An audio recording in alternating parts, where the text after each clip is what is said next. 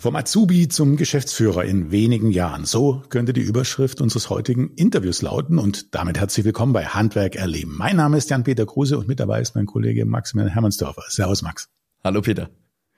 Und unser Gast ist heute Lukas Kopp. Er ist seit wenigen Wochen Geschäftsführer der Dietenmeier und Harsch Haustechnik GmbH in Konstanz am Bodensee. Herzlich willkommen, Lukas.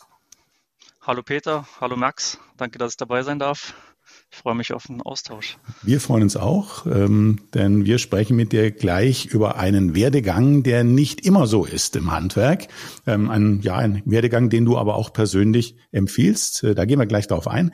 Die Frage, die erste Frage ist natürlich, ja, Lukas, hattest du eigentlich schon als Kind den Wunsch, mal einen Handwerksbetrieb zu leiten? Ganz ehrlich, den hatte ich natürlich nicht. Also ähm, als Kind habe ich mir habe ich viel im Kopf gehabt, aber sicherlich nicht die Arbeit und wo es mal hingeht. Es hat sich eigentlich peu à peu, Schritt für Schritt, hat sich das dahin entwickelt. Auch vielleicht mal ein Misserfolg, der dann mich in diese Richtung gedrückt hat. Und ja, so hat sich das eigentlich ergeben. Also so eine große Vision als Kind, wo ich mal hin möchte, so dieser dieser typische Kindheitswunsch, ich möchte mal Feuerwehrmann werden, sowas hatte ich eigentlich nie im Kopf. Also auch den Feuerwehrmann nicht oder, oder doch sowas ähnliches? Nee. Also die Interessen waren eher dahingehend, Hauptsache raus, Sport machen. Irgendwann kam dann mal so der Wunsch so in der Pubertät, dass man irgendwann mal mit Sport Geld verdienen kann. Also ich bin Basketballer gewesen, hatte auch so gerade so in der achten Klasse so die Phase, wo ich gedacht habe, ich werde irgendwann mal mit Sport reich. Das war so einer der ersten Punkte, wo mich dann auch auf den Boden zurückgeholt haben und die mich dann auch vielleicht so mit die ersten Schritte, die mich dann auch so ein bisschen ins Handwerk gedrückt haben. Ähm, ja, also. Wie, wie war das? Wie, wie kamst du da in Berührung mit dem Handwerk? Ähm, die Berührung mit dem Handwerk, das kam eigentlich so in der 13. Klasse. Also ich hatte es mehr oder weniger satt, ähm, die Schulbank zu drücken. Und meine Freunde sind eigentlich alle ähm, auf die Universität gegangen, also haben wir direkt da weitergemacht, wo sie aufgehört haben, aber haben eigentlich auch alle geflucht, dass sie eigentlich mal was Handwerkliches machen möchten. Und ich hatte Freunde, also ich hatte Freunde, die sich damals stark für Autos interessiert haben und die dann so mit dem ersten Geld sich so ein günstiges Auto gekauft haben und da selber dran geschraubt haben. Und ich war dann immer so ein bisschen neidisch, dass ich da nicht mitmachen konnte, weil ich das Gefühl hatte, ich kann nicht schrauben, ich kann mit meinen Händen nichts selber machen, weil ich ja bis dato eigentlich nur in der Schule saß. Und das war so der Anstoß zu sagen, ich möchte mal einen ganz anderen Weg einschlagen und versuche ins Handwerk zu gehen und bin dann über die Agentur für Arbeit natürlich viel zu spät. Also ich habe mein Abi eigentlich schon gehabt und habe gedacht, heuer jetzt in ein paar Wochen muss ich ja dann mit der Ausbildung anfangen, bin ich jetzt zur Agentur für Arbeit und habe mir dann ein paar Berufe vorstellen lassen und dachte so, ja, als Elektroniker, das würde ja ganz gut passen mit dem Abitur, vielleicht auch so ein bisschen höherwertig angesehen, dachte aber damals, ich komme dann irgendwo in eine Firma und repariere Elektrogeräte und hatte dann das Glück, kurzfristig noch ein Praktikum zu bekommen im August damals. Also das Abitur wurde im Mai, Juni, Juli abgeschlossen und habe dann im August noch ein Praktikum bekommen, habe mich auch bei der Firma beworben, wo ich jetzt heute als Geschäftsführer angestellt bin, habe natürlich eine Absage bekommen und habe dann in Singen zwei Wochen Praktikum machen dürfen im Handwerk. War natürlich erstmal ein bisschen überrascht, aber es hat mir so viel Spaß gemacht, dass ich dann direkt nach den zwei Wochen dem Ausbildungsbetrieb eine Zusage gegeben habe für eine Ausbildung im Handwerk als Elektroniker. Ähm, ich ich würde gerne da noch mal kurz nachfragen, weil spannend ist ja, dass du das Handwerk erst über die Arbeitsagentur kennengelernt hast und nicht vielleicht schon in der Schule oder einem Schulpraktikum oder da eine Berührung hattest. Hattest du irgendeine Berührung zum Handwerk in der Schule? Überhaupt nicht. Nee, also ich würde jetzt mal sagen, ich bin so mit einer der erste, ersten Generationen, vielleicht auch zweite Generation, wo so dieses Schulbildungssystem, sag ich mal, für alle offen war. Und das war so die Zeit, wo die Eltern und vielleicht auch die Kinder alle den Wunsch hatten, aufs Gymnasium zu gehen. Also und danach natürlich dann durch diese Chance, dass jeder aufs Gymnasium gehen kann, auch, dass jeder auf die Universität gehen kann. Und ähm, mit, einer, mit einer Ausbildung kam ich damals zu der Zeit gar nicht im, in Berührung. Auch die Schulen haben damals relativ wenig gemacht, dass man auch mal einen Abiturienten äh, ein Praktikum machen lässt. Das kam dann eher wieder so in der Realschule. Also ich bin dann auch gescheitert, weil ich war eben auch einer von denen, die zwangsweise aufs Gymnasium mussten. Alle Freunde gehen aufs Gymnasium, also gehe ich aufs Gymnasium, bin dann auch knallhart gescheitert in der achten Klasse. Da wurde ich das erste Mal wirklich auf den Boden, der, also der Tatsachen geholt und äh, habe dann über die Realschule dann nochmal einen Versuch gestartet später. Und da auf der Realschule, da kommt man dann auch mal mit so Praktikas in Berührung, aber damals nicht mit dem Handwerk, sondern ich bin dann, habe dann in der Druckerei ein Praktikum gemacht. Hauptsache, ich habe irgendwas auf die Art und Weise, ohne sich groß Gedanken machen. Ja, und das kam wirklich erst so 12., 13. Klasse in dem Moment, wo ich gemerkt habe, dass Freunde von mir, die auch die Schule abgebrochen haben, weil denen vielleicht einfach nicht lag. Also sie hatten andere Fähigkeiten, handwerkliche Fähigkeiten, wo ich dann, wo sich dann so, sage ich mal, so ein positiver Neid entwickelt hat. Ich möchte auch was mit meinen Händen schaffen können. Hm. Wie war es dann tatsächlich im Handwerk dann zu arbeiten, auch wenn es eigentlich erstmal ja äh, gar nicht geplant war oder gar nicht auch von dir so gedacht war? Du hast gesagt, es hat dir dann schon im Praktikum mega Spaß gemacht. Wie war es dann in der Ausbildung? Was hast du dann konkret gemacht? Warum ich mich dann auch dafür entschieden habe, ist einfach diese sportliche Betätigung auch auf eine gewisse Art und Weise. Ich komme aus dem Sport, ich brauche eine Auslastung, ich möchte abends nach Hause kommen und möchte positiv erschöpft sein, weil ich mich betätigt habe. Und das war auch der Grund, warum mir das Praktikum so viel Spaß gemacht hat. Wir waren den ganzen Tag draußen an der frischen Luft. Ähm, und deswegen habe ich mich dafür entschieden. Natürlich hat man große Pläne, wie so eine Ausbildung aussieht und merkt dann auch relativ schnell, dass es vielleicht ein bisschen Wunschdenken ist. Ja. Als Azubi, gerade im ersten oder zweiten Lehrjahr, muss man natürlich erstmal die Basics lernen und wird vielleicht auch mal eingesetzt, sag ich mal, die nicht so schön arbeiten äh, zu machen. Ähm, wie gesagt, ich habe meine Ausbildung als Elektroniker gemacht. Da war ich die komplette Bandbreite der Gebäudetechnik erlernt. Wir waren bei Privatkunden, wir waren auf großen Baustellen, Objektgeschäft. Wir waren wochenlang im Neubau unterwegs und haben ähm, Wände aufgespitzt, Rohre verlegt, Decken eingelegt.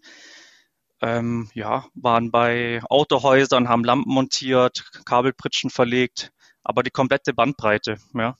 Du hast dich ja dann bei Dietenmeier und Harsch nochmal äh, beworben, also bei der Firma, wo du jetzt auch Geschäftsführer bist. Äh, du hast erzählt, bei der ersten Ausbildung hast du eine Absage äh, bekommen, aber dann nach der Ausbildung bist du wieder dahin. Genau, das war eigentlich ein Zufall. Ähm, ich hatte dann natürlich in der Berufsschulklasse habe ich zusammen mit dem Azubi die Ausbildung gemacht, der dann den Platz bei Dietmar und Harsch bekommen hat. Mhm. Und der hat nach der Ausbildung, wollte der direkt wechseln. Und der hat mich sozusagen zu der Firma geworben, wo ich dann auch hingegangen bin. Und mein Plan war eigentlich nach der Ausbildung auch beim Ausbildungsbetrieb zu bleiben. Also ich bin da eigentlich auch ein Fan von, wenn man dort, wo man lernt, auch erstmal bleibt und dann das gelernte Wissen auch vertieft und diese praktische Erfahrung sammelt. Ich habe mich dann damals aber auch aufgrund meiner Wohnsituation direkt danach dazu entschieden, nach Konstanz zu gehen, zu Dietmar und Harsch. Und die Firma Dietmar und Harsch zum Beispiel, die ist spezialisierter als meine Ausbildungsfirma.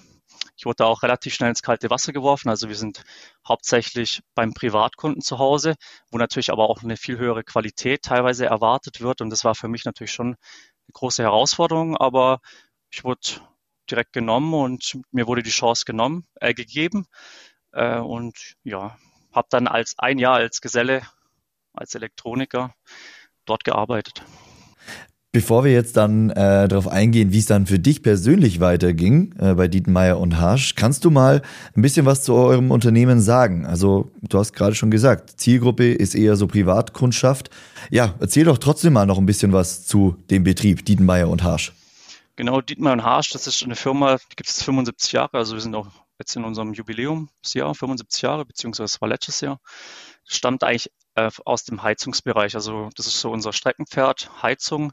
Da kommen wir her. Ähm, damit haben wir angefangen und wir haben peu à peu haben uns weiterentwickelt, natürlich mit der Heizungstechnik, aber wir haben dann auch angefangen, zusätzliche Gewerke aufzunehmen, um einfach die komplette Bandbreite der Haustechnik anzubieten. Das hat dann ähm, vor vielen Jahren mit dem Sanitärgewerke angefangen, dass man das mit aufgenommen hat.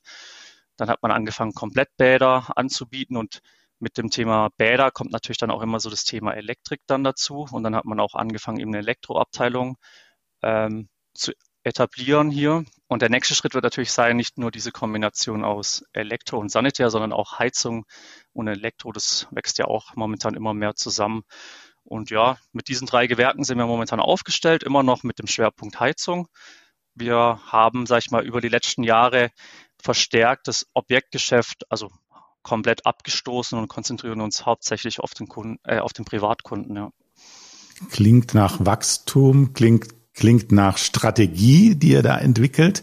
Wer, wer, wer ist denn dafür verantwortlich bei euch, dass dieses, äh, dass dieses Wachstum entwickelt wird und worauf, auf welche ja, Segmente ihr setzt? Ist es ähm, sehr marktorientiert oder setzt ihr euch wirklich hin und formuliert das gemeinsam?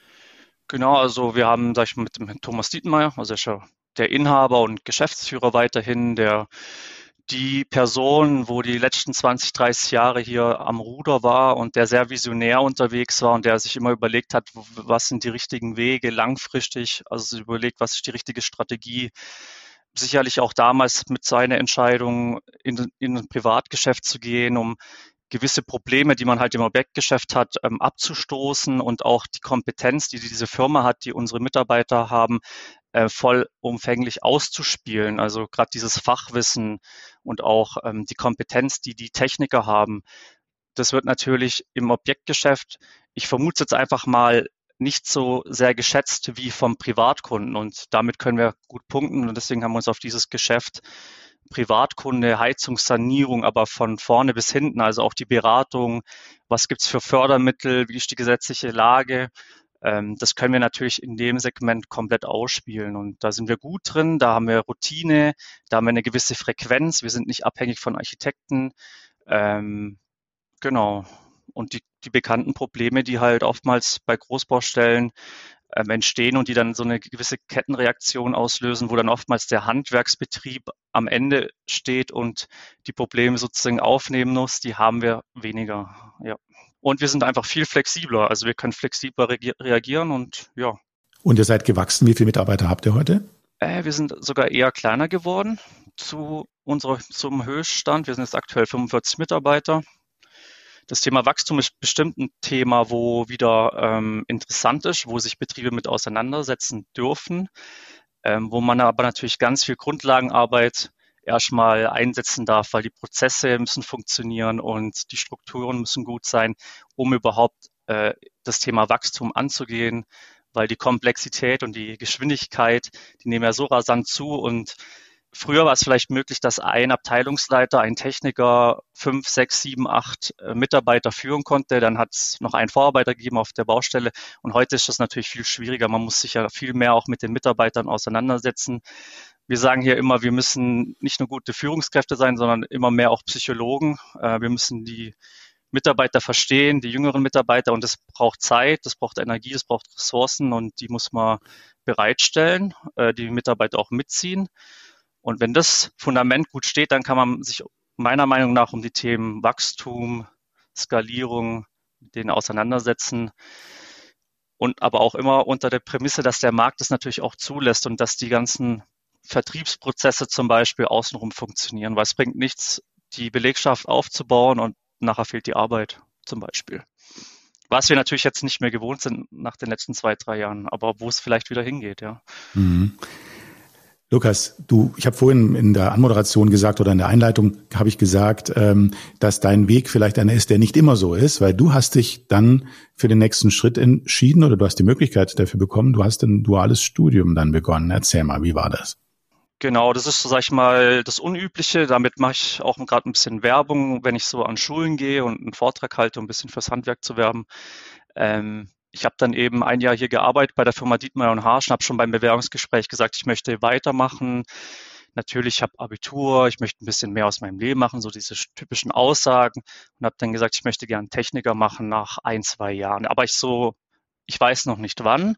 Und der Herr Dietmar hat es damals aufgenommen und durch, sag ich mal, auch sein visionäres Denken, dass man einfach mal im Handwerk auch einen anderen Weg gehen kann und dass gewisse hm, Teile eines Betriebs, also zum Beispiel der kaufmännische Part, einfach auch immer wichtiger werden, was vielleicht viele Handwerkschefs heutzutage immer noch nicht sehen, sondern die sich immer noch stark auf die Technik ausschließlich konzentrieren, hat er gesagt, könntest du dir auch vorstellen, ein duales Studium zu machen im Handwerk. Und ja, das habe ich angenommen. Ich habe mich getraut, natürlich auch mit gewissen Sorgen, eben weil ich halt damals auch mal sitzen geblieben bin in der achten Klasse und ich wusste, ich bin nicht so der Schulbankdrücker. Aber ich war einfach schon älter, ich war reifer durch die Berufserfahrung, habe gesagt, ich traue mich und bin es dann angegangen und es hat sehr gut funktioniert und ja. Erzähl mal kurz, wo war das Studium, wie lief das Studium, wie heißt das Studium? Genau, es war das duale Studium von der DHBW. Ähm, ich war damals in Moosbach, das ist in der Nähe von Heidelberg. Das Studium funktioniert so, dass man immer drei Monate im Betrieb ist und dann drei Monate an der Hochschule. Und das immer im Wechsel. Und der Höhepunkt war damals, dass ich auch die Möglichkeit hatte, ein Auslandssemester zu machen. Mhm. Da war ich vier Monate in Singapur und habe dann einfach mit anderen Studenten, die teilweise was komplett anderes studiert haben wie ich, dass wir da zusammen äh, vier Monate im Ausland gelebt haben, studiert haben, gefeiert haben, gereist sind. Also die komplette Bandbreite, wie man sich das vorstellt, als junger Auslandssemesterstudent, ja. Und welchen Abschluss hast du dann bekommen? Wie heißt der richtig? Äh, Bachelor of Arts, also ganz normal, wie wenn man jetzt an der Universität seinen Abschluss macht oder an der FH. Das war ein kaufmännischer Studiengang. Das war ein kaufmännischer Studiengang, aber mit dem Schwerpunkt auf die Branche Haustechnik, Bau. Also man hat dann wirklich ähm, spezifische Themen, Problemfälle besprochen, die in der Branche bestehen. Es war eine Klasse nicht mit Handwerkern. Ich war sogar eher ein Exot. Es waren vielleicht noch ein anderer Handwerker mit in der Klasse, sondern dann verstärkt vom Großhandel ähm, und von der Industrie. Also es mhm. waren alle Akteure sozusagen zusammen. Man hat die Probleme besprochen, teilweise, also die in der Logistik, in der Supply Chain Management, wie es unser Studiengangsleiter gern gesagt hat. Ja, das war so ein, eines seiner Hauptfächer. Und da waren alle Akteure mit drin und haben die Themen besprochen und mhm. Projektarbeiten erstellt. Aber natürlich, ein Großteil sind natürlich auch die Grundlagenfächer, die, wie man es kennt, mhm. aus dem kaufmännischen BWL-Studium. Du hast ja gesagt, dass der eine Weg ist der fachliche Weg, dieser, der technische Weg und der andere, die natürlich den, den Bereich äh, benötigen Unternehmen, auch auf jeden Fall, wenn man äh, so eine Größe hat, äh, wie ihr es habt, mit 45 Mitarbeitern, da, ist, da wird die kaufmännische Seite immer stärker. Du hast auch so Worte gebraucht wie Prozesse und optimieren und, und das alles gut aufstellen. Ähm, dennoch gibt es natürlich den Weg auch von der, über die fachliche Seite da hineinzukommen. Betriebswirt des Handwerks. Es gibt ja verschiedene, verschiedene äh, Weiterbildungen. Auch, auch der Meister hat natürlich diese betriebswirtschaftlichen Teile. Du hast aber gesagt, nee, ich möchte ganz, ganz gezielt dieses, dieses Teilsegment vertiefen. Wie hast du es denn entdeckt oder warum hast du diese Entscheidung so getroffen? Ich habe mich inspirieren lassen. Also ich habe jetzt bin ich mit einem festen Plan ähm, sag ich mal, ins Berufsleben gegangen und sag, so mache ich's, ja. Sondern ich habe einfach mir Leute gesucht, die mir vielleicht auch einen Weg aufgezeichnet haben. Und ich denke, das ist einfach auch extrem wichtig in der heutigen Zeit, was vielleicht auch immer mehr verloren geht, dass es Menschen gibt mit einer gewissen Erfahrung, mit einem gewissen Wissen und mit, mit einem gewissen Ziel, einer Vision und die sagen, da möchte ich hin. Und dich, bei dir könnte ich mir vorstellen, dass du das mit vorantreibst. Und das war jetzt halt in meinem Fall der Herr Dietmeier, der mir diesen, dieses, diese Idee vorgestellt hat, ja, des dualen Studiums, kaufmännisch im Handwerk. Und ich habe mir das, ich habe mir das sozusagen verkaufen lassen und bin im Nachgang auch froh, dass ich es machen, gemacht habe. Aber es gab nicht so diese, diese fixe Vorstellung, da möchte ich hin, das möchte ich machen, sondern ja, ich habe mich da inspirieren lassen und bin so auf den Weg gekommen. Und ich denke, das ist auch wichtig, dass man sich nicht versteift auf eine Sache, sondern dass man immer je nach Situation, Lebenssituation sich die richtigen Leute zur Hand holt, die einen auf den richtigen Weg bringen. Kann man natürlich auch ausrutschen und ja, auch mal falschen, eine falsche Entscheidung treffen, klar. Ja.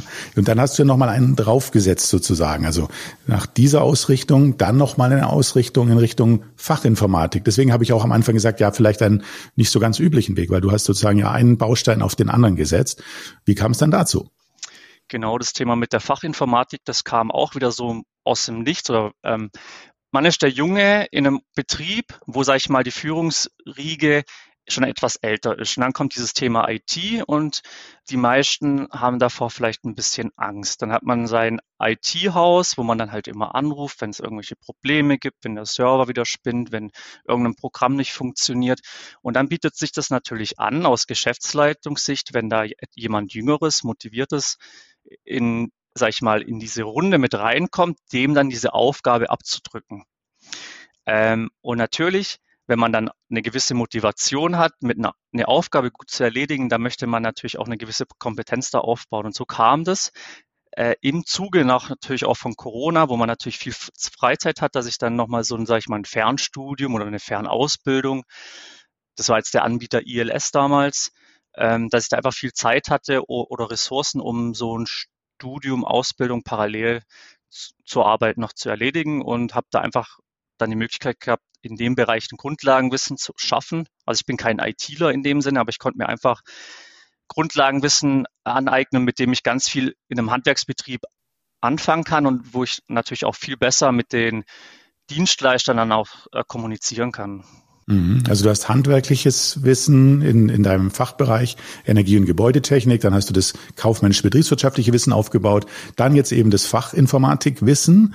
Und wie kam es denn letztendlich dazu, dass du zum Geschäftsführer wurdest? Ja, genau, einfach nochmal ganz kurz dazu zurück. Also ich würde auch nie sagen, dass ich in einem Bereich der Experte bin. Also das sind andere bei uns auch im Betrieb. Mhm. Also ich versuche, jede Abteilung bei uns zu verstehen, das Grundlagenwissen zu haben, um darauf basierend, sag ich mal, die beste Lösung für einen Betrieb zu finden. Ob das immer funktioniert, das kann ich nicht beurteilen, aber das ist, sag ich mal, so das große Ziel. Ähm, und eine große Aufgabe eben nach dem Studium, das war auch meine Bachelorarbeit, war eine ERP-Einführung in einem Handwerksbetrieb. Ähm, das war ein Riesenprojekt für uns. Also anfangs habe ich das natürlich nicht so vollumfänglich eingeschätzt, dass es so viel Kapazitäten, Zeit und Energie kostet. Gerade auch die Auseinandersetzung mit Mitarbeitern. Und da geht es natürlich dann auch anfangs darum, sage ich mal, alle Abläufe, die in einem Betrieb stattfinden, erstmal zu analysieren. Wie sind unsere Abläufe? Sind sie gut? Wenn sie gut sind, dann bedeutet das, okay, die Aufgabe ist, einen guten Ablauf, der vielleicht manuell stattfindet, digital umzusetzen. Wenn ein Prozess schlecht war, dann geht es erstmal darum, eigentlich einen schlechten Prozess zu einem guten Prozess zu machen und dann zu digitalisieren. Und das, da lernt man natürlich einen Betrieb von einer ganz anderen Seite und in einer ganz anderen Intensität kennen. Ja, ich hatte diese, diese Möglichkeit direkt nach, meinem Studium eigentlich alles kennenzulernen, jetzt vielleicht nicht von fachlicher, technischer Sicht, aber von den Abläufen, von der Organisation. Und das hat mir natürlich enorm geholfen, ähm, sag ich mal, die nächsten Karriereschritte, sage ich jetzt mal, äh, anzugehen in diesem Betrieb. Ich konnte mich dadurch beweisen, äh, habe da sehr viel Zeit, Energie reingesteckt, aber auch Lust, weil es hat einfach viel Spaß gemacht. Und ich würde mal behaupten, zusammen mit dem Herr Dietmar, also es ist jetzt nicht so, dass ich das allein äh, angegangen habe, sondern Herr Dietmar war ich dann wieder so die Initialzündung, der gesagt hat, das sind, das ist die Vision, das ist das Ziel, die Idee, da möchte ich hin. Und wir haben dann zusammen wie so eine Art Team ähm, das umgesetzt äh, und haben da, würde ich sagen, sehr große Erfolge erzielt. Und dann kam, sag ich mal, eins zum anderen, ja. Und so kam es dann auch dazu, dass du im letzten Jahr, Ende letzten Jahres zum Geschäftsführer wurdest. Also die ganzen Prozesse, die du jetzt gerade davor geschildert hast, die haben dann letztendlich in dieser Entscheidung gegipfelt. Äh, der Lukas, der äh, wird den Laden hier äh, unter anderem leiten. Genau, also der hat, der Herr Dietmar, oder sag ich mal, unsere Führungsriege, sag ich mal, ist jetzt einmal so im Alter 50 plus. Wir haben zwei Geschäftsführer, das ist einmal der Herr Dietenmeier und der Herr Bauer. Die machen auch super Arbeit, die sind, die sind, sag ich mal, die Stabilatoren der Firma und haben diese Firma die letzten 20, 30 Jahre geprägt. Und es geht natürlich gerade im Handwerk allgemein, da werden Sie sicher, werdet ihr sicher auch viele Gespräche führen, dieses Thema Nachfolgefindung. Ähm, wir sind da gut aufgestellt, gerade auch dieses familiäre Thema. Also da stehen Nachfolger in der Pipeline, aber die sind einfach noch ein bisschen jung. Und ich denke, es ist wichtig, einfach frühzeitig auch zu beginnen, die Nachfolge zu regeln. Und da wurde mir die Chance eben gegeben, diese Schritte mit anzugehen. Da wurde ich halt erst Prokurist, dass man einfach schon mal, sage ich mal, so eine Vorstufe ähm, hat, schon Verantwortung, Entscheidungen treffen darf. Und ja, der Herr Dietmeier hat jetzt sich da eben zu entschieden, sich immer mehr zurückzunehmen und hat mir dann eben angeboten, seine bisherige Rolle der letzten 15 bis 20 Jahre anzunehmen. Und ja, das habe ich, ich habe mir das lange überlegt und habe mich dazu entschieden, das zu machen, zu trauen. Ich habe da Lust drauf, das ist anstrengend, aber wir wachsen an, an unseren Herausforderungen. Und wie, wie teilt sich jetzt dann genau auf? Also übernimmst du dann auch tatsächlich so den, den, den kaufmännischen Part bei euch in der Geschäftsführung oder für was bist du genau verantwortlich? Genau, also ich übernehme komplett den kaufmännischen Teil in der Firma. Der Herr Bauer übernimmt komplett den technischen Bereich bei uns in der Firma. Es gibt natürlich viele Schnittstellen. Ähm, wir kommunizieren sehr viel.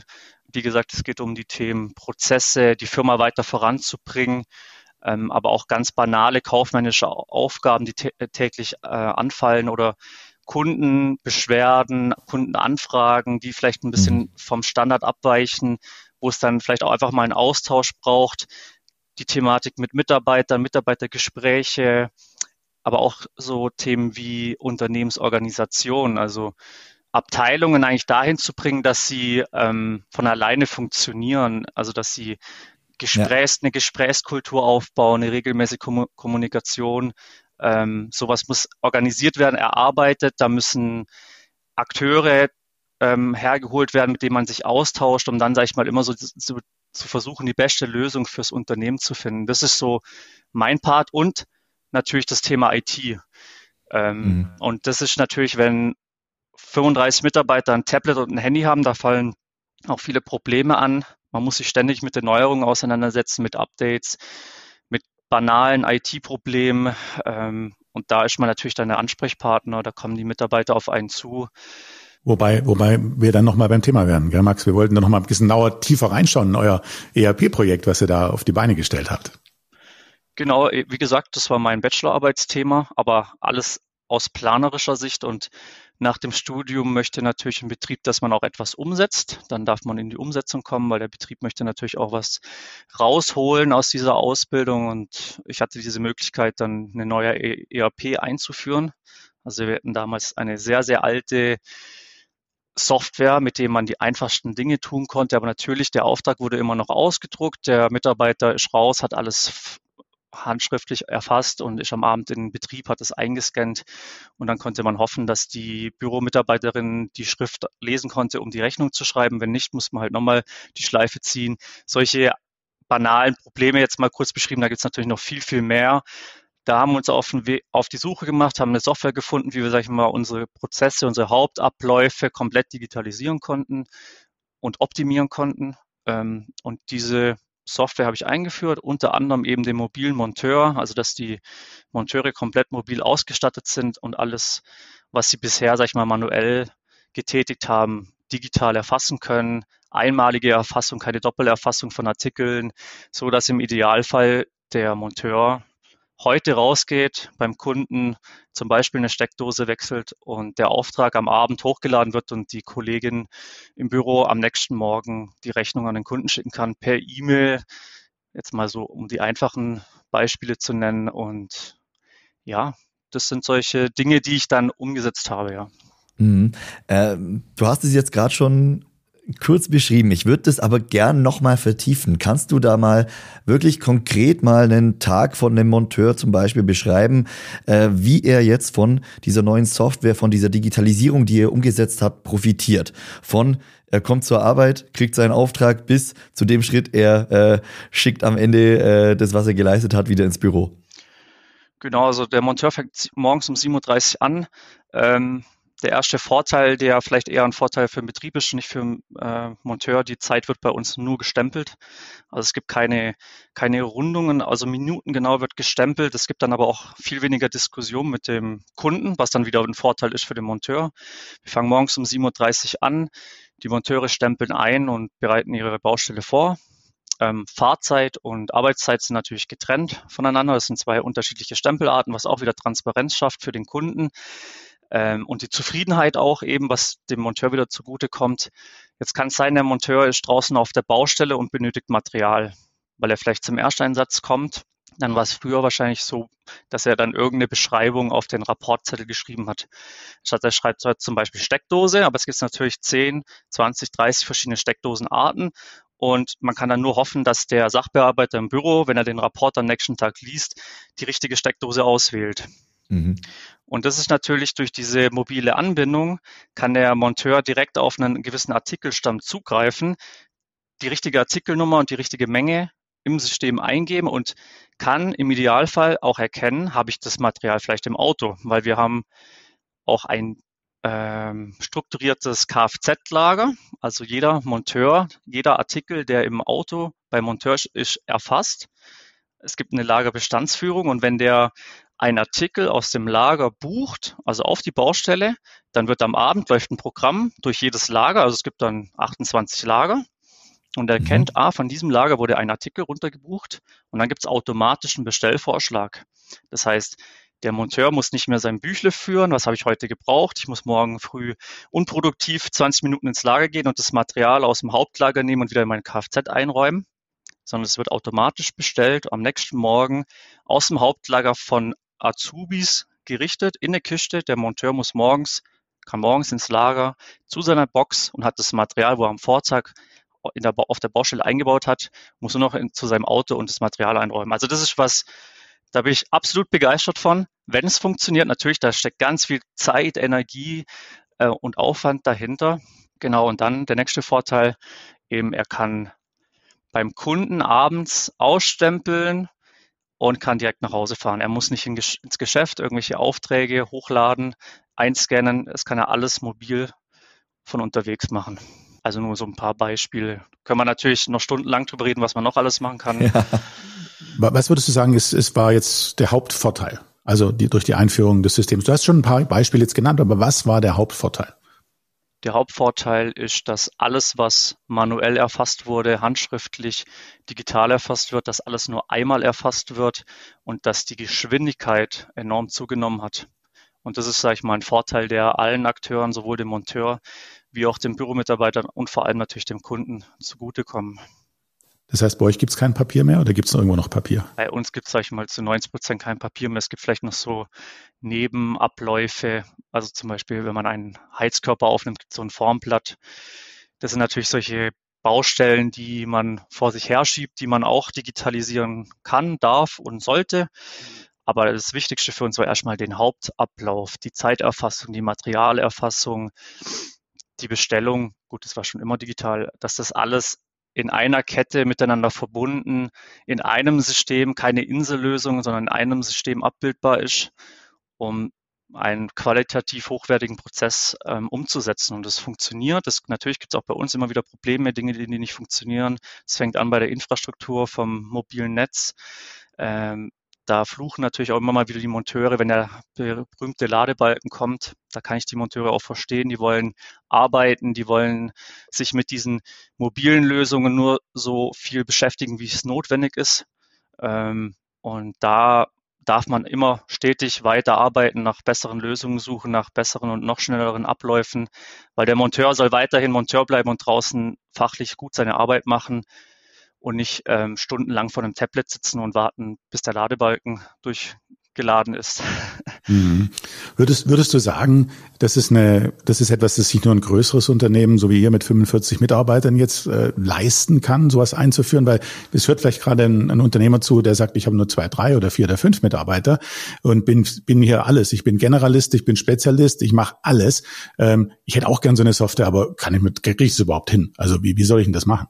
Würdest du sagen, geh es trotzdem an? Ich würde es auf jeden Fall ähm, empfehlen. Also der Effekt ist enorm, wenn man das, sag ich mal, qualitativ angeht. Nicht anfangen, dann wieder aufhören, was anderes anfangen, sondern wirklich dann auch bei, an dem Projekt bleiben, konsequent die, die Abläufe ähm, verbessern, umsetzen, digitalisieren. Das größte Problem bei diesen, bei kleineren Betrieben äh, ist oftmals die Kapazität, dass der Geschäftsführer rausgeht zum Kunden, Bäder, Heizungen verkauft, sich um die Mitarbeiter kümmert und dann soll er parallel noch äh, eine ERP-Software einführen. Und das ist, ich glaube, da darf sich das Mindset ändern, dass ähm, das, was der Herr Dietmeier zum Beispiel hatte, ich stelle jetzt jemanden ein, der nicht ähm, im operativen Geschäft dafür sorgt, dass der Umsatz gesteigert wird, sondern der sich darum kümmert, dass Projekte, Visionen umgesetzt werden. Und das, das ist der Schritt, den man zuerst gehen sollte, bevor man sich dazu entscheidet, ich möchte eine neue Software, ich möchte digitalisieren, sich zu überlegen, okay, welche Kapazitäten sind dafür notwendig und bin ich bereit, vielleicht auch einen Studenten, einen Werkstudenten ähm, halbtags einzustellen, der sich um das Thema kümmert.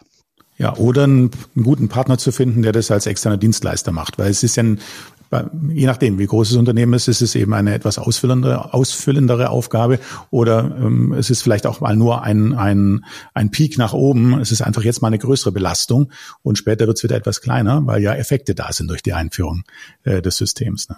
Genau, es ist natürlich auch immer die Frage, wie schnell möchte ich das angreifen.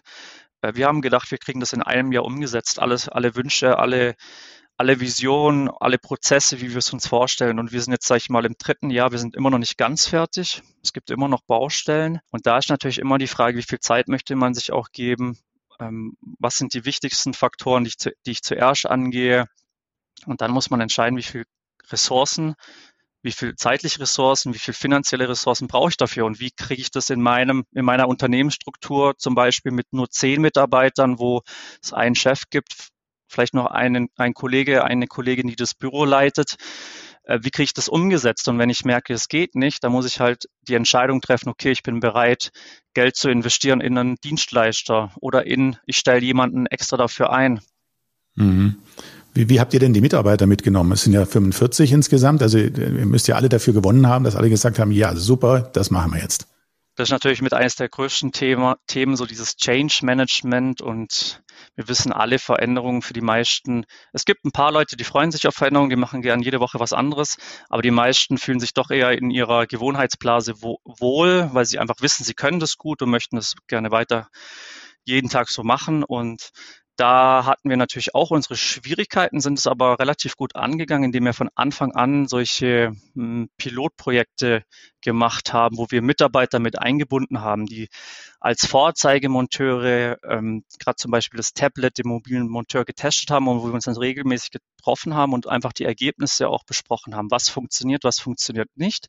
Und dann haben wir vom Büro wieder nachgearbeitet, haben überlegt, wie kriegen wir das umgesetzt und sind dann wieder mit denen ins Gespräch gegangen, jetzt probiert's mal so. Und dann sind sie wieder raus ähm, zum Kunden, haben das Tablet, also wir reden jetzt hier hauptsächlich vom Tablet vom mobilen Monteur mit Monteuren und haben das zusammen erarbeitet. Also nicht den, denen Stempel aufgedrückt, so wird's gemacht, es muss funktionieren, sondern auch immer wieder das Feedback eingeholt, was ist überhaupt möglich von draußen, wie ist die Netzanbindung, welche Dinge kann man umsetzen, was ist nicht möglich. Aber es gab ja sicherlich Bedenken bei dem einen oder anderen und er hat gesagt, ja, aber das hat doch vorher auch funktioniert. Warum machen wir das jetzt so? Wie habt ihr die mitgenommen? Wie habt ihr das hinbekommen? Ähm, man muss mit einer Geschichte anfangen oder man darf mit einer Geschichte anfangen. Man muss nicht, ähm, man darf nicht sagen, so mach mal hier los, ohne zu begründen, warum. Es muss eine Geschichte geben. Warum machen wir das jetzt als Firma? Warum setzen wir diese ERP-Software ein? Was sind langfristig, mittelfristig, kurzfristig die Vorteile für den Monteur, für die Büromitarbeiter und für das Unternehmen? Und dann aber auch die Transparenz schaffen, wenn wir das Ziel erreichen, wenn wir diese Vision angehen, dann habt ihr auch was davon in Form von finanziellen Vorteilen oder zeitlichen Vorteilen. Und das haben wir gemacht und wir sind genauso wie wir die ERP-Software umsetzen, versuchen wir auch die Mitarbeiterkonditionen, seien sie finanziell oder zeitlich, ähm, auch zu implementieren. Also jeder Monteur weiß eigentlich, warum er das macht und was die Vorteile davon sind. Mhm. Also kommunizieren, kommunizieren, beteiligen, ähm, in den Prozessen mitnehmen, das sind ganz wichtige Faktoren für den Erfolg des Projekts. Genau, also viel tra kommunizieren, transparent sein und auch ehrlich sein. Also das ist ganz mhm. wichtig. Mhm. Es wird nicht einen Gewinner geben, sondern es sind eigentlich alle Gewinner, wenn alle mitgehen. Äh, Lukas, du hast gesagt, ihr seid jetzt da seit drei Jahren äh, mit dran bei äh, der Einführung dieser Software und ihr seid schon weit fortgeschritten. Ähm, es gibt aber trotzdem noch Projekte oder einzelne Bausteine, die noch umgestellt werden könnten. Was sind so die nächsten Schritte bei diesem Projekt? Ähm, aktuell sind wir zum Beispiel in der Phase, in, wir, wenn wir jetzt drei Jahre zurückschauen, haben wir enorm viel verändert. Also wir haben enorm viel verlangt, auch von den Mitarbeitern, sich zu verändern. Nicht nur auf der Baustelle draußen, auch im Büro. Und ähm, was halt schwierig ist in so einer Veränderungsphase, die Qualität, die man vielleicht vom Startpunkt aus kennt, die geht oftmals ein bisschen verloren. Ähm, und dass man einfach, man darf nicht immer nur vorangehen, sondern es ist auch mal wichtig, dann einen Blick zurückzuwerfen und zu sagen, okay, wir haben jetzt so viel verändert und es ist alles so toll, aber auch dann wieder mehr so ins Detail zu gehen und wo ich gerade dran bin, dass so eine gewisse Qualitätssicherung ähm, wieder stattfindet, dass man sich wieder auf die Grundlagen ähm, besinnt und guckt, okay, was läuft eigentlich immer mal auch wieder schief und was löst es dann wieder für Fehlerketten aus? Also gerade so Themen wie Auftragsannahme. Ähm, sind, werden alle Informationen ähm, abgefragt am Kunden, dass der Monteur vielleicht nur einmal raus muss, dass er weiß, was er machen muss. Ähm, ist das Material, wo wir bestellen, ist das immer verfügbar? Weil wir bestellen nicht, ähm, also wir terminieren nicht, wenn das Material da ist, sondern wir, wir bestellen das Material, terminieren und haben eine Rückstandskontrolle. Also wir, wir mhm. mahnen unsere Lieferanten an, wenn sie ein gewisses Zieldatum nicht erreichen. Und dann findet wieder so eine Eskalationsstufe statt, die gewisse Aufgaben anstoßen, damit der Monteur nicht morgens zum Kunde geht, aber das Material ist nicht da.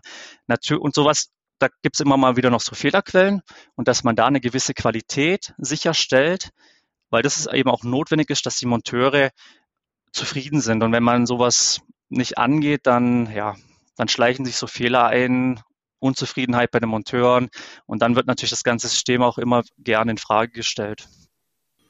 Was war denn doch vielleicht zum Abschluss äh, mit unserem Blick auf dieses Projekt, was war denn so die größte Hürde in diesem Projekt? Ich denke, die größte Hürde war die, ähm, die Disziplin, also dass man wirklich dran bleibt, dass man, ähm, dass man nicht aufgibt, auch wenn mal Dinge nicht funktionieren, dass man sich immer wieder auch mit dem Anbieter von der Software auseinandersetzt und sagt, nee, wir wollen es nicht so machen, wie ihr euch das denkt, sondern wir wollen es so machen, wie wir es für unser Unternehmen denken, dass es der richtige Ablauf ist. Also da neigen solche ERP-Anbieter oft dazu, unser System ist so aufgebaut, wie es in unserer Vorstellung die richtigen Abläufe für den Handwerker sind, aber jeder Handwerksbetrieb tickt anders. Ähm, und dass man sich da, sag ich mal, nicht runterbuttern lässt als Betrieb, sondern auch immer wieder dann einfordert, nein, wir wollen eine Lösung, die so funktioniert für unseren Betrieb. Und ähm, auch dieser zeitliche Aufwand, gewisse Dinge umzusetzen, sei es Datenqualifizierung, dass man da diszipliniert dran ist, ähm, das kostet ganz viel Nerven, Zeit und Aufwand. Aber das Endergebnis ist meistens gut. Und zuletzt noch nicht zu viele, nicht zu viele Baustellen gleichzeitig aufmachen. Eine Baustelle angehen, fertig machen, Qualität sicherstellen und dann zur nächsten gehen. Also fokussieren. fokussieren ähm, ja. Aber was du gerade gesagt hast, ist ja sozusagen eigene Ideen, was Prozesse angeht, irgendwo auch durchsetzen, verteidigen vielleicht die Ideen, die man selber hat, weil das System gewisse Standardprozesse äh, voraussetzt. Und ähm, aber das kostet ja Geld, weil das bedeutet ja schlussendlich, du brauchst irgendeine Veränderung und es muss irgendwas noch dann zusätzlich programmiert werden. Und dann muss man sich ja irgendwo doch in einem gewissen Rahmen bewegen. Genau, also das ist ja auch wichtig. Es, wir, wir reden jetzt hier in unserem Austausch über ERP-Implementierung. Wir dürfen natürlich nicht vergessen, wir sind ein Handwerksbetrieb und das geht natürlich auch nicht ohne die Mitarbeiter, die äh, weiterhin tagtäglich im operativen Geschäft, seien es die Abteilungsleiter, die Aufträge an Land holen oder die Monteure, die das dann umsetzen. Und das darf man nicht aus dem Auge verlieren. Das ist ganz wichtig. Mhm. Magst du uns eine Größenordnung geben, was so ein, so ein, so ein Projekt kostet? Äh, muss jetzt nicht exakt der Wert sein, den ihr ausgegeben habt, aber mal so eine Bandbreite? Also jetzt nur die, die IT-Beschaffung, da mit Serverlandschaft, da passieren auch gewisse Dinge im Voraus, würde ich schon sagen 50.000 Euro. Und dann kommen mhm. natürlich die ganzen Lizenzkosten monatlich dazu.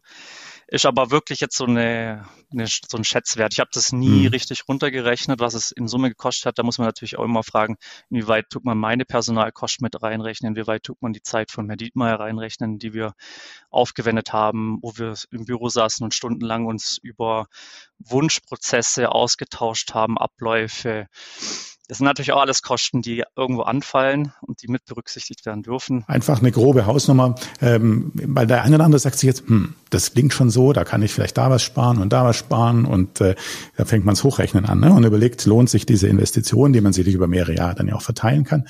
Also, aber so wie ich dich hier gerade verstehe, sagst du, ja, das war richtig gut. Es ist eine langfristige Investition. Das, sollte, das ist das Ziel, dass es sich langfristig ähm, positiv auswirkt. Und das, das ist die Basis für Wachstum meines Erachtens ja, in Zukunft. Also es geht gar nicht ohne. Du meinst, es ist eine, eine, eine Grundnotwendigkeit, sich so aufzustellen.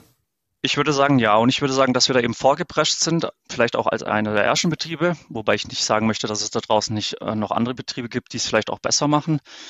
Und es macht halt einfach auch Spaß. Und mit dem Blick, wie sich der Markt verändert, auch in anderen Branchen, sind wir der Meinung, dass es richtig und notwendig war.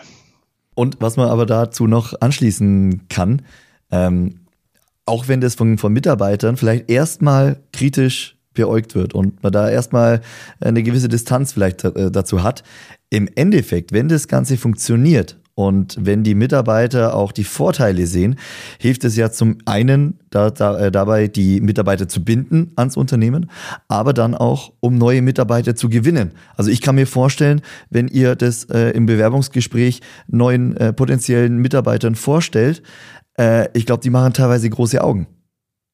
Genau, also es ist auf jeden Fall auch ein Punkt, um Mitarbeiter zu finden oder zu binden. Ähm, natürlich, es wird immer kritisiert, gerade die, wenn, ich habe es vorhin erklärt, wenn der Ladebalken zu lang da ist, ähm, solche Themen. Und ich denke mir dann immer, wenn mal wieder so in einer ruhigen Minute, jetzt drehen wir mal die Zeit zurück und stellen wir uns alle mal vor, wir würden so arbeiten wie vor fünf Jahren, da würde, würde wahrscheinlich jeder fluchen und sich die, Zeit, wie sie jetzt ist, also die Arbeitsweise, wie sie jetzt ist, wieder zurückwünschen.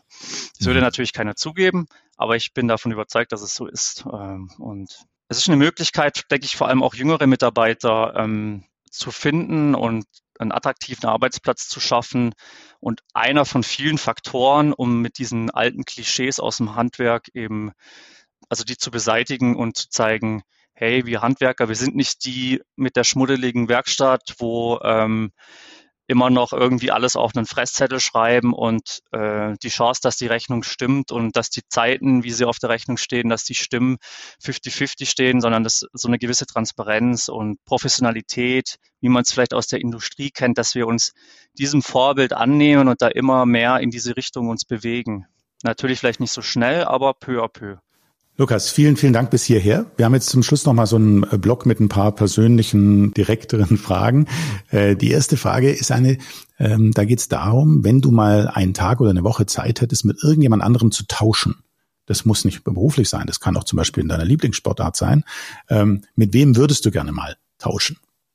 Also ich glaube tatsächlich, wenn man sich jetzt, sage ich mal, so die ganzen äh, berühmten Unternehmer ansieht aus der Tech-Branche, da würde ich mal gerne eine Woche als Praktikant mitlaufen. Und so dieses visionäre Denken, wo die an Tag legen und die Art und Weise, wie die das auf ihre Mitarbeiter umlegen und die Dinge so umsetzen, wie sie sich vorstellen und wünschen. Natürlich mit einer gewissen Diktatur vielleicht auch. Ist nicht immer alles so schön, wie es vielleicht wirkt. Aber das würde mich mal interessieren, wie da auch so die Kulturen sind in solchen Startups und wie die Mentalität bei den Mitarbeitern ist so, wenn alle gemeinsam einer großen Vision hinterher hecheln und da Zeit, vor allem Zeit, Zeit äh, investieren und diese Stimmung. Also es, ich bin ja, ich komme aus dem Teamsport und wenn dann wirklich alle so unter dem einen Ziel und wir wollen den Titel sozusagen oder wir wollen dieses Ziel, dieses ausgeschriebene Ziel von dem Visionär, von dem CEO, das würde mich mal interessieren. Also also du hast jetzt gerade so die, die Top 5 so amerikanische Unternehmen vor Augen, die im Digitalbereich, Internetbereich oder woran denkst du gerade? Genau, genau das meine ich. Und dann einfach was mitnehmen und versuchen, was würde von dem, was ich da mitnehme, unserem Betrieb hier im Handwerksbetrieb, was kann man damit reinbringen? Gerade so diese positive Einstellung, Arbeitseinstellung und auch diese Fehlerkultur. Ja? Also das, da sind die uns vieles weit voraus. Einfach auch mal ist okay, wenn wir mal was probieren. Es geht auch vielleicht mal in die Hose. Aber deswegen zeigen wir nicht gleich mit dem Finger auf denjenigen, der das ausprobiert hat, sondern wir lernen aus dem Fehler und machen es beim nächsten Mal besser. Das, ja, das ist was, das würde ich mal gerne live miterleben. Lukas, die nächste Frage. Äh, was war die beste Entscheidung, die du in deinem Leben bisher getroffen hast? Die beste Entscheidung in meinem Leben, die ich getroffen habe, war vermutlich tatsächlich, dass ich nach dem Abitur gesagt habe, ich mache erstmal eine Ausbildung. Aber jetzt nur auf, aufs Berufliche bezogen. Also. Da schlage ich jetzt die Brücke zu etwas, was du vorher gesagt hast, dass du mittlerweile ja in Schulen gehst und über deinen Werdegang auch berichtest und zeigst, was ist möglich mit einer Ausbildung im Handwerk.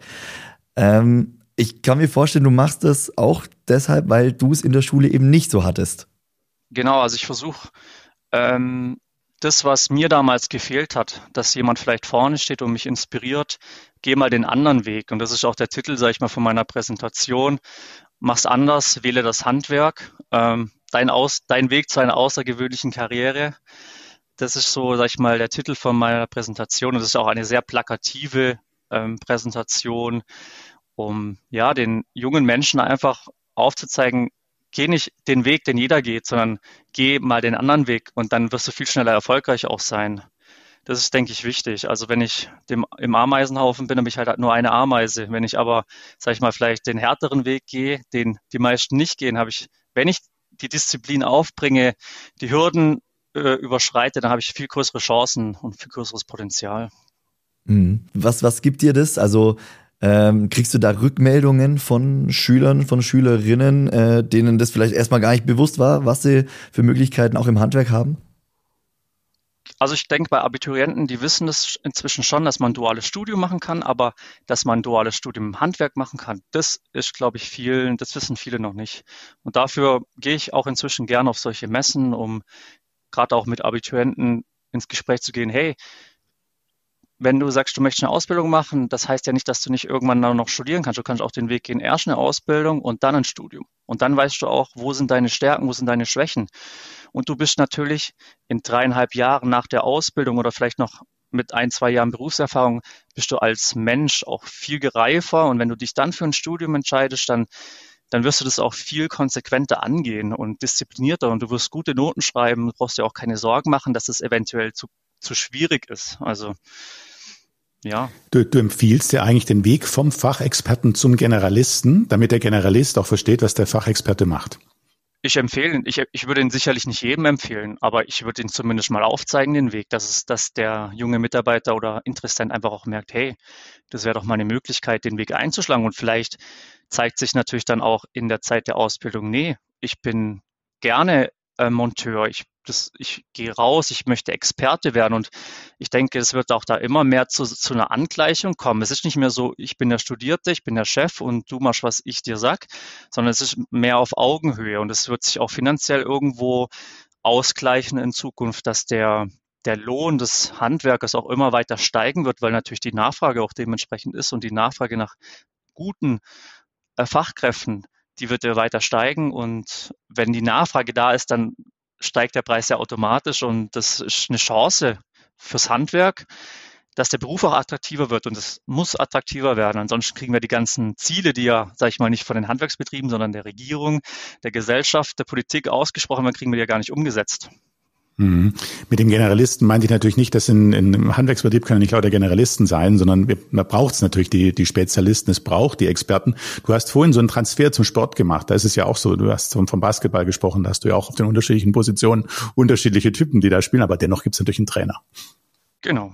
Also es, ich denke schon, es braucht immer noch den einen, der auch die Vision ausgibt und der sagt, der vielleicht auch, sag ich mal, das letzte Wort hat. Aber es braucht alle Akteure. Es braucht die, wo tagtäglich beim Kunden sind, die Leute, die eine Abteilung leiten, die Monteure, die fachlich gute Arbeit machen und den, sage ich jetzt mal, den Spinner, der eine Vision hat, wo am Anfang vielleicht nicht alle mitgehen. Und das ist eine Synergie, wenn alle da zusammenarbeiten und auch ganz wichtig, wenn sich alle respektieren. Ja? Also dass auch die technische Abteilung und die kaufmännische Abteilung sich jeweils dafür respektieren, was der andere tut und zusammenarbeiten und vielleicht auch hier und da mal einen Kompromiss eingehen, dann kann es was ganz Gutes und Großes werden. Was sind denn die Hauptfaktoren, um nachher die Titel zu holen, um erfolgreich zu sein? Die Hauptfaktoren, um die Titel zu holen, also ich, ich glaube, das Wichtigste ist Ausdauer und Disziplin und dass man ähm, sich vielleicht auch mal immer mal wieder zurücknimmt und auf die, wo über einem noch sind, einfach auch mal zuhört und sagt, okay, ich bin vielleicht anderer Meinung, aber ich, wenn du das so sagst, dann wird es schon seine Berechtigung haben, um dann paar Jahre später zu erkennen, ach, das, was er mir damals gesagt hat, hat ja alles Sinn gemacht. Also ich glaube, Bodenständigkeit ist extrem wichtig und eine gute Disziplin und Ausdauer und ja, also Intelligenz, ich glaube, das gehört fast gar nicht dazu. Das hilft sicherlich, ja, aber mit Ausdauer und Disziplin kann man ganz gut ähm, was erreichen und man wird dann auch, man merkt auch, dass man ähm, einen hohen Stellenwert im Betrieb bekommt von den Kolleginnen und Kollegen. Und das sieht man natürlich, das sieht die Führungsriege und möchte natürlich auch gewisse Chancen dann den Mitarbeiter geben, weil man möchte natürlich Mitarbeiter, junge Mitarbeiter, die Lust haben, die Energie reinbringen, die zuverlässig sind, möchte man natürlich auch fördern und halten. Und dann kommt eins nach dem anderen eigentlich, ja. Lukas, danke bis hierher. Das haben wir noch vier einzelne Begriffe, ganz kompakte Begriffe, mit der Bitte auch ganz kurz und kompakt darauf zu antworten. Die erste Frage ist, was ist Heimat für dich? Konstanz ist Heimat für mich. Wunderschöne Heimat, muss man auch sagen. Lukas, hast du irgendein Vorbild? Dirk Nowitzki. Und was ist Glück für dich? Glück ist äh, ein guter Ausgleich zwischen beruflichen und privatem Erfolg. Ohne dass eins zu stark ausgeprägt ist und das andere dafür weniger. Ja. Gibt es irgendeine eine Motivation, äh, die, dich, die dich antreibt, das zu tun, was du jetzt tust? Äh, die Motivation, was ich jetzt beruflich äh, mache, ist ähm, die Möglichkeit, ähm, das Handwerk weiter voranzubringen, bezogen auf unseren Betrieb natürlich, aber auch die Möglichkeit, immer mehr auch das Erarbeitete ähm, nach außen zu präsentieren und andere zu inspirieren. Ja. Dann lass mich vielleicht so schließen mit der Frage, was bedeutet für dich Handwerk? Handwerk bedeutet für mich exzellente Arbeit von der Auftragsannahme bis zur Durchführung und bis zur Rechnung und die komplette Palette von vorne bis hinten, ja. Dann vielen, vielen Dank Lukas, dass wir ja ähm, teilhaben durften ähm, an deiner persönlichen Entwicklungsreise, deinem persönlichen Lebensweg bis heute und dass du uns mitgenommen hast bei eurem großen ERP-Projekt und äh, wir da einiges auch lernen konnten. Erfolgsfaktoren wie zum Beispiel Beteiligung der Mitarbeiter, Kommunikation, Ausdauer, Disziplin und dass du auch den Transfer zwischen dem Sport gemacht hast und auch dem Unternehmen. Wir wünschen dir weiterhin viel Erfolg. Das Projekt ist noch nicht ganz fertig, dass ihr euer Ziel erreicht und alles Gute für die Zukunft. Danke dir für ja, das Gespräch. Danke Peter, danke Max, dass ich, dass ihr mich eingeladen habt und dass ich das erste Mal die Möglichkeit hatte, in so einem Format über mich zu berichten. Danke. Danke dir. Alles Gute. Ciao. Ciao. Tschüss.